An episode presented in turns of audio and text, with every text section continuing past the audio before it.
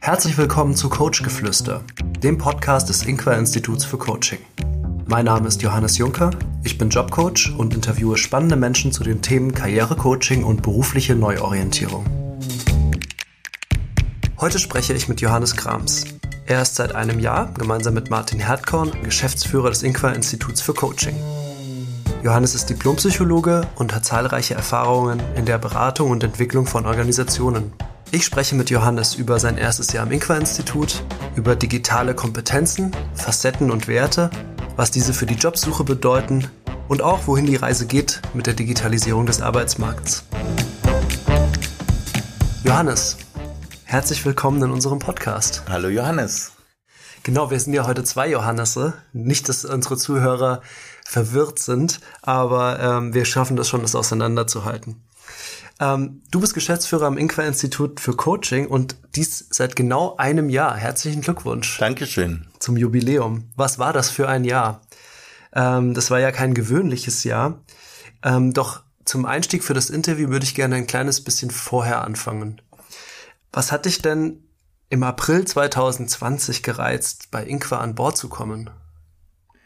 Ja, das ist eine gute Frage und dafür gibt es sicher mehrere Gründe. Äh, der erste Grund oder das, was mich gereizt hat, ist natürlich meine äh, langjährige Freundschaft zu Martin.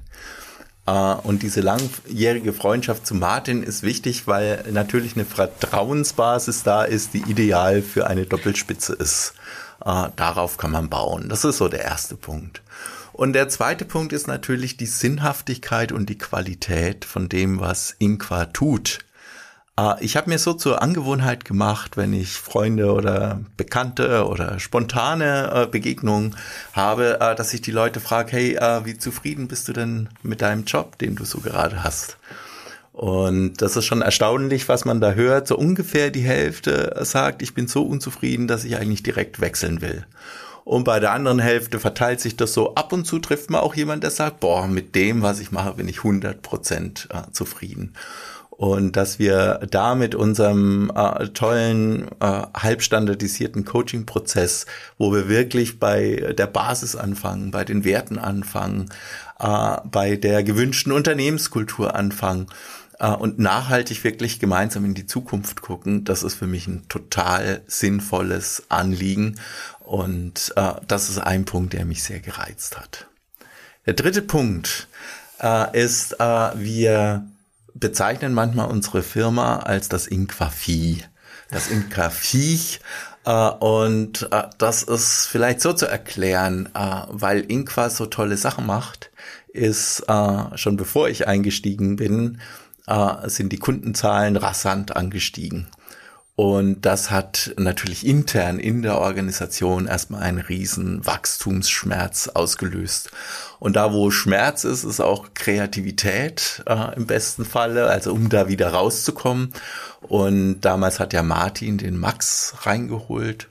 Und äh, Max hat einfach äh, die ganzen administrativen Prozesse als Programmierer hat er automatisiert und äh, so ist ein total äh, ja tolles Unternehmen entstanden mit einer hohen organisationalen Reife äh, und daran teilzuhaben und das weiterzuentwickeln, das hat mich total interessiert. Also da meine Erfahrungen als Organisationsberater äh, jetzt in einer anderen Rolle reinzubringen, mhm. das waren die Punkte, die mich gereizt haben, hier bei Inqua ja. einzusteigen. Du hast Max Titania, unseren ähm, Chef IT, der den Inqua-Planer entwickelt hat, äh, gerade schon erwähnt. Und das ähm, ist ja auch eine Komponente von Inqua. Und wir sprechen ja auch heute über digitale Kompetenz, die so eine digitale Seite von Inqua auch zeigt schon.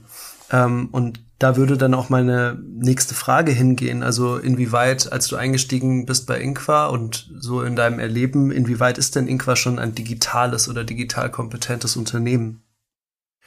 Also wir digitalisieren, was digitalisierbar ist. Äh, und das tun wir nicht einfach so, sondern mit einem bestimmten Grund. Äh, wir als Coaching-Institut haben ja Menschen bei uns als äh, Klientinnen und Klienten, die jeweils aus einer völlig individuellen Situation starten.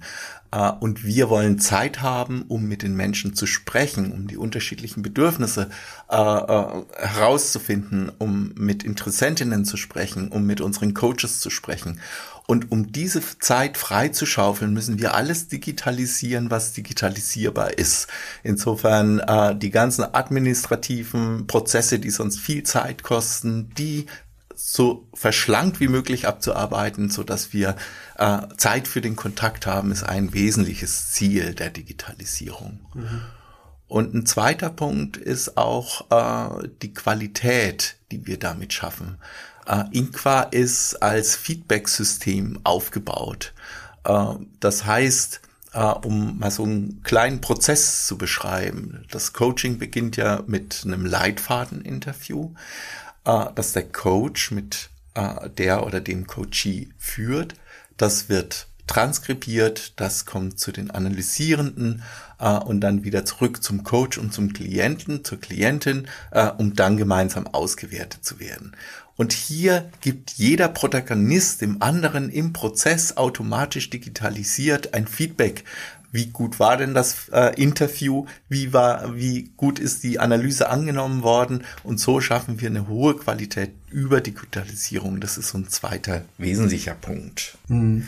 Und darüber hinaus ist es ja so, dass wir äh, vom, von unserem Geschäftsfeld her in einem Bereich sind, wo es sehr viel Veränderungen gibt. Der Arbeitsmarkt, ja, durch die digitale Transformation hat sich unheimlich viel verändert.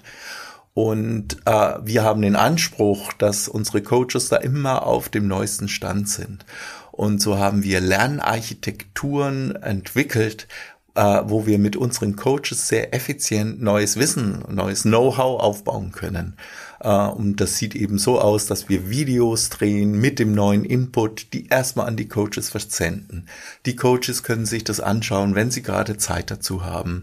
Äh, danach gibt's eine äh, Fragerunde über Online mit kleinen Gruppen, die Experten befragen können. Dann gibt es Selbstlerngruppen. Dann gibt es Mechanismen, um zu überprüfen, ist das Vermittelte angekommen. Auch das ist digitalisiert und unsere Mitarbeitenden gucken immer drauf, wie können wir skalieren, wie können wir äh, das einfacher machen, digitalisierter machen. Äh, das ist so ein Schwerpunkt. Insofern ist Inqua ein hochdigitalisiertes Unternehmen. Mhm.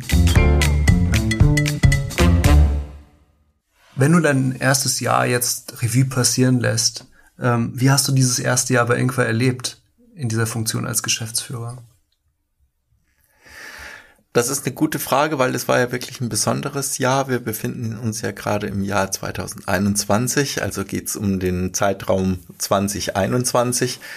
Äh, ich bin ja schon äh, in beratender Funktion im Jahr Ende 2019 äh, eingestiegen und da war ein Schwerpunkt von mir, Online-Coaching vorzubereiten. Das heißt, wir haben da auch äh, einen Mitarbeiter äh, beschäftigt, den Philipp, der ein Riesenpamphlet geschrieben hat über Online-Coaching. Wie macht man die Technik? Wie, welche Abstände, welche Hintergründe? Äh, wie ist es mit dem Ton und so weiter und so fort. Und das war mein erstes Projekt hier und wir haben uns schon immer die Frage gestellt, wie wird es von unseren Coaches angenommen? Weil Coaching ist ja ein genuin analoges Instrument. Es ist wichtig, äh, wenn der Klient reinkommt, welche Wirkung hat er auf mich? Wie spricht er? Welche Mimik hat der? Äh, wie wirkt er insgesamt? Äh, vielleicht auch wie riecht er und welche Ausstrahlung hat er? Und äh, da kriege ich natürlich als Coach unheimlich viele Informationen, bevor der überhaupt den Mund aufmacht, ja. Äh, und dann sehe ich jede Facette. Ich kann im Raum arbeiten. Also diese, dieses Analoge ist ja äh, wirklich das, was Coaching auch ausmacht. Und äh, insofern äh, hatten wir das Online-Coaching in der Schublade und dann kam Corona und äh, das war natürlich sehr aufregend. Das war ja dann äh, gleich zu Beginn der neuen GmbH und Co. KG, die wir gegründet hatten, äh, äh, Corona und Inqua. Und da hatten wir schon einiges zu rudern, haben eine, eine Online-Tagung innerhalb von drei Tagen von Präsenz auf Online umgemünzt und äh, das ist so toll von unseren äh, Coaches angenommen worden, weil sie natürlich glücklich waren, dass wir ihnen so viel Know-how vermitteln konnten, was sie auch für andere Kunden brauchen, weil unsere Coaches sind ja auch viel in Unternehmen aktiv. Und das war sehr spannend. Und da sind eben, ist eben auch die Idee mit den Lernarchitekturen entstanden. Und insofern war Corona hart. Wir hatten ja auch einen wirklichen Kundeneinbruch in den ersten Monaten. Und gleichzeitig war das aber ein Feld der Kompetenzentwicklung für uns alle. Und äh, insofern war das erste Jahr sehr bewegt und äh, hat uns aber auch sehr nach vorne gebracht. Hm. Und wenn du jetzt das, äh, also du hast es jetzt gerade so beschrieben, was waren die Herausforderungen, mit denen wir konfrontiert waren, was ist daraus erwachsen?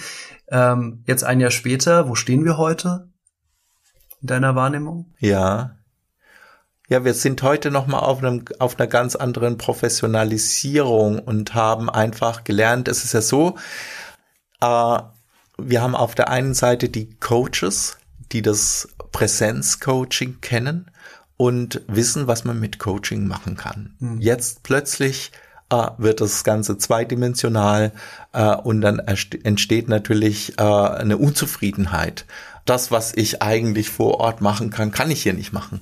Und diese Spannung zwischen Wunsch äh, und den Möglichkeiten, die ich habe, die äh, bringt die Leute dazu, kreativ zu werden.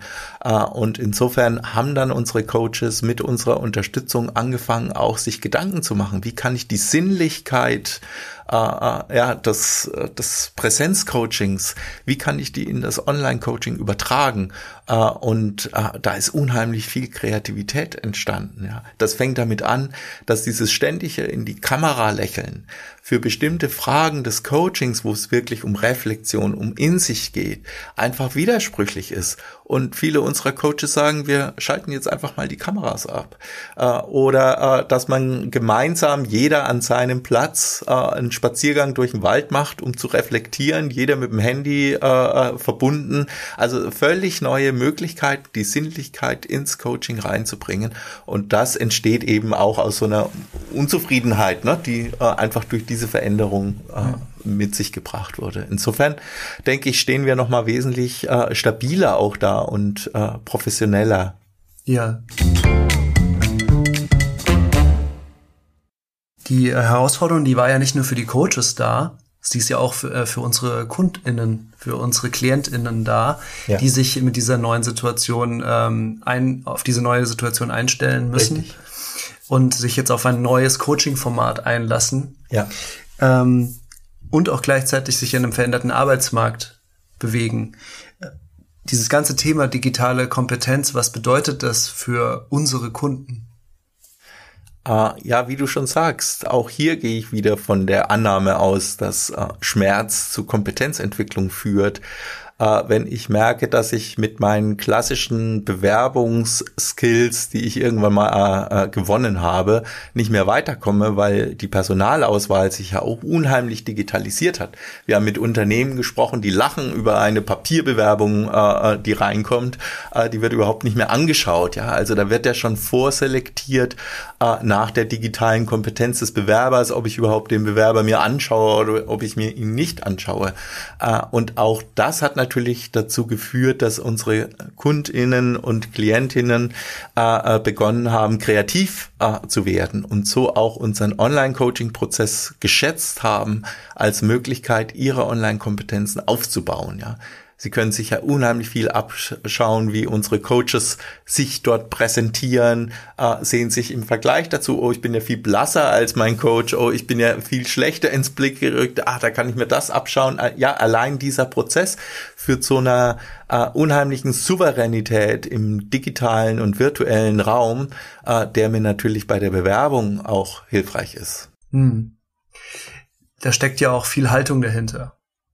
Also da höre ich jetzt so raus, ähm, es gibt eine Herausforderung, ich äh, das ist eine Möglichkeit und ja. es gibt Kreativität, kreative ähm, Impulse, die daraus entstehen können. Ja. Äh, für die muss ich aber offen sein. Ja. Also äh, vielleicht kannst du dazu noch mal was sagen zu dem Thema, was für eine Haltung brauche ich denn gegenüber diesem Thema, um am Arbeitsmarkt erfolgreich zu bestehen? Ja. Äh, das ist eine gute Frage Ich denke, auf der einen Seite ist äh, das Spielen können auf der digitalen Klaviatur eine Eintrittskarte überhaupt in einen Job zu kommen. Äh, weil natürlich Unternehmen äh, sind ja auch äh, daran interessiert, mit der digitalen Transformation mithalten zu wollen und dementsprechend suchen sie Menschen, die digital positiv eingestellt sind. Äh, und da ist natürlich äh, äh, der Bewerbungsprozess schon so wie so eine kurze Arbeitsprobe, wo derjenige zeigen kann, was er da drauf hat. Jetzt kann es ja auch Klienten äh, geben, die sagen, nee, ich will überhaupt nicht in so ein digitales Unternehmen. Äh, ich brauche das eigentlich nur als Eintrittskarte, um einfach einen Job zu kriegen in den Unternehmen, in das ich will. Aber so hoch digitalisiert will ich überhaupt nicht arbeiten. Oder es gibt Leute, die sagen, ich nutze jetzt die Situation, äh, um von meiner Branche, die vielleicht nicht mehr so erfolgreich ist, oder von meinem Stellenprofil als Akademiker, generalistisch ausgebildet, das als Sprungbrett zu nehmen in ein äh, modernes, nachhaltiges, digitalisiertes Unternehmen. Und da brauche ich natürlich äh, noch das entsprechende Wertesystem. Wir denken ja im digitalisierten Unternehmen, das merken wir hier bei Inqua, denken wir nicht nur an was ist zu tun, sondern wie mache ich das? Äh, und das ist eine andere Grundhaltung dazu. Mhm. Ja, das ist äh, schön, dass du es so differenziert hast, also zwischen dieser Seite, das ist die Eintrittskarte, da muss ich, das, das brauche, da brauche ich bestimmte Tools für oder eine bestimmte Skills. Ähm, und das, was danach passiert, ist nochmal eine andere Diskussion. Also wie digital affin möchte ich denn sein? Und wie digital affin ist auch das Unternehmen oder die Branche, in die ich möchte. Jetzt ist es ja so, wenn wir über digitale Kompetenzen sprechen, sprechen wir bisher relativ abstrakt darüber. Und es ist wenig greifbar vielleicht für, für die meisten Leute, die uns jetzt zuhören. Vielleicht könnten wir ein bisschen konkreter werden. Was bedeuten denn digitale Kompetenzen überhaupt? Was ist das eigentlich? Ähm, magst du dazu was sagen? Ja, wenn du dir so eine Stellenanzeige anschaust, so eine klassische Stellenanzeige, da wird ja immer äh, beschrieben, was erwarten wir von unserem Mitarbeiter. Soll teamfähig sein, äh, kommunikationsfähig, problemlösungsorientiert, äh, soll ein Beurteilungs- und äh, Vermögen haben, ja, äh, Folgen äh, einschätzen können, entscheidungsfähig sein. Und das sind ja so die klassischen Kompetenzen. Und für mich heißt digitale Kompetenzen ist eine Facette der klassischen Kompetenzen. Schauen wir uns die Kommunikationsfähigkeit an. Äh, die digitale Facette der Kommunikationsfähigkeit ist natürlich, wie kann ich mich gut, wie kann ich gut kommunizieren mit anderen in der virtuellen Welt. Äh, das heißt, äh, auch zu überlegen, aha, ich habe äh, das und das mitzuteilen, welches Medium nehme ich dafür? Hey, das ist zu komplex für eine E-Mail, da muss ich schon persönlich sprechen, dann mache ich lieber einen Telefonanruf. Oder das ist eine Information, die kann ich gut über diesen Kanal mitbringen. Also dieses Bewusstsein dafür, über welchen Kanal kommuniziere ich, welche Komplexität ist zum Beispiel eine Form der kommunikativen Kompetenz, der digitalen Facette davon. Teamfähigkeit, genau das Gleiche. Also wie kann ich einen Rahmen schaffen? Und da sind wir eben bei dem Wie. Äh, wie kann ich eine Teamsitzung virtuell schaffen, ohne dass die Leute äh, ermüden? Also so, dass wirklich sich jeder auch ausdrücken kann. Äh, ja, Innovationsfähigkeit, wie kann ich neue Medien nutzen, auf der Suche sein nach neuen Tools, die das, was ich erreichen will, einbringen. Problemlösefähigkeit, wie kann ich mit den technischen Schwierigkeiten umgehen, nach neuen Lösungen suchen. Folgebewusstsein, ja, ist mir klar, was ich auslöse, wenn ich mit einer E-Mail äh, das und das schreibe, ja, und äh, äh, den Chef noch mit ins, auf CC setze. Also das sind alles äh, digitale Facetten der klassischen Kompetenzen. Und äh, das ist digitale Kompetenz. Hinter allem, was du jetzt gerade über digitale Kompetenzen erzählt hast, da höre ich immer wieder diesen, diese digital positive Haltung raus. Das scheint mir so ein Kernpunkt der ganzen Diskussion zu sein. Vielleicht kannst du darauf noch mal ein bisschen genauer eingehen und es genauer beschreiben?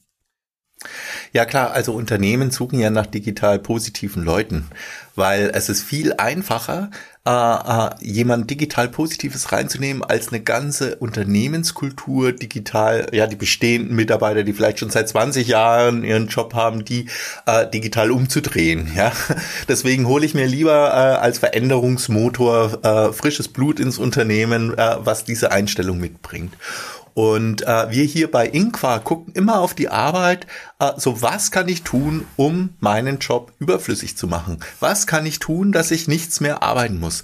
Das ist natürlich eine absolut hypothetische Frage, weil es, äh, wir haben immer viel zu tun, aber jeder guckt, was kann ich tun, damit das, was ich tue, äh, überflüssig wird.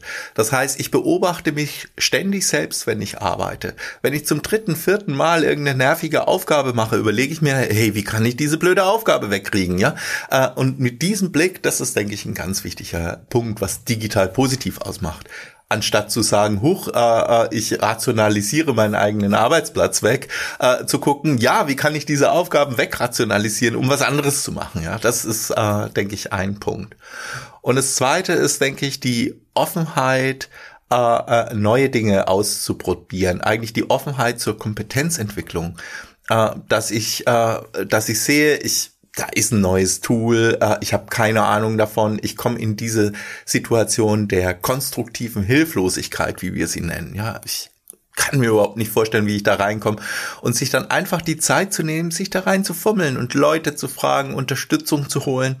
Und da denke ich manchmal an mein Klavierspielen, ja, wenn ich vor so einem neuen Bachfuge sitze, ja, äh, dann denke ich, boah, das schaffst du nie, ja, und nach einer Woche üben, boah, das schaffst du nie.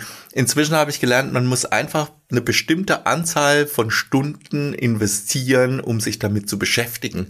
Und manchmal komme ich einen Schritt vorwärts und manchmal habe ich das Gefühl, ich bin wieder zurückgefallen. Aber man braucht einfach, es gibt ja diese 10.000 Stunden Regel zum Star, ja, zum Experten.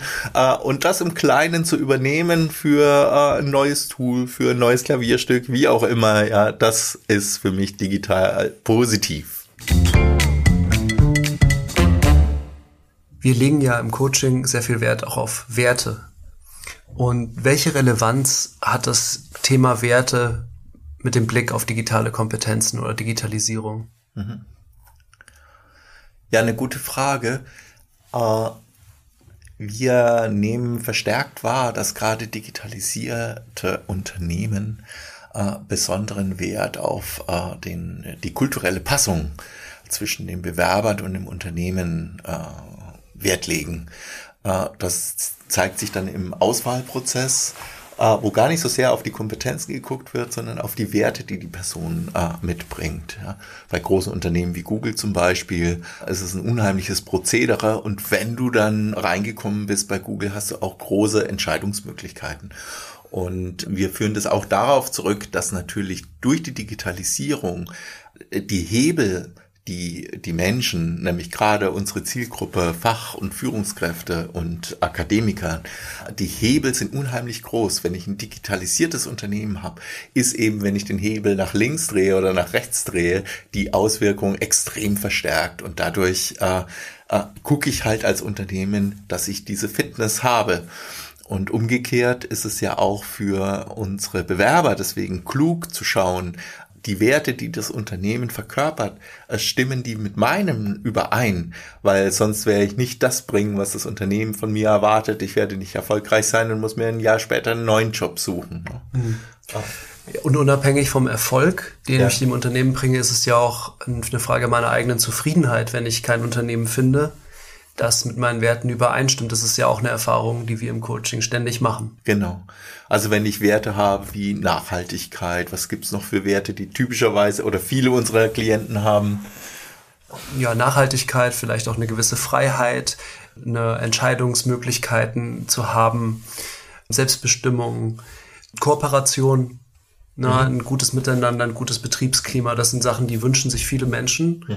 Und ähm, das Thema Werte ist bei den Unternehmen schon so richtig angekommen in der Wahrnehmung, aber bei den Bewerbenden noch ja. nicht immer so. Ja.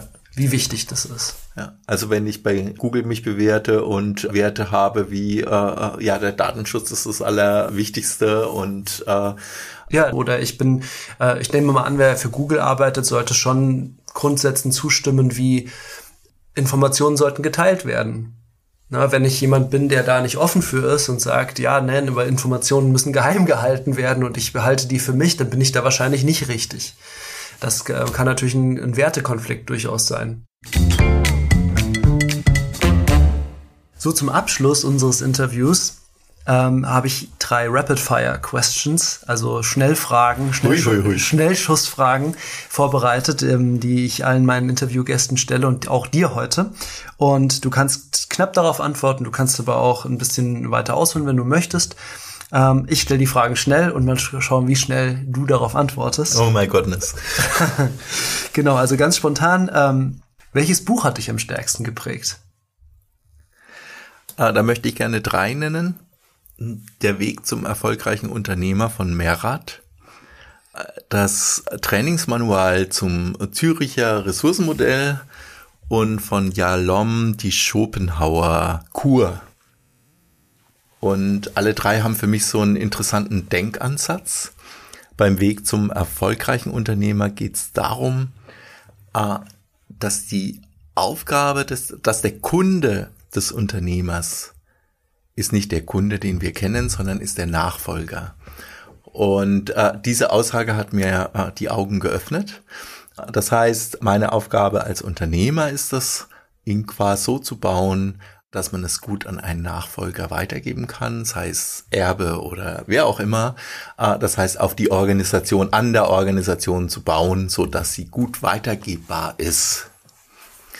Ähm, das zweite Buch, das Züricher Ressourcenmodell Trainingsmanual, hatte ich mal äh, im Urlaub dabei, äh, neben einem spannenden Roman und irgendwie bin ich da hängen geblieben und fand das noch viel spannender als den spannenden Roman.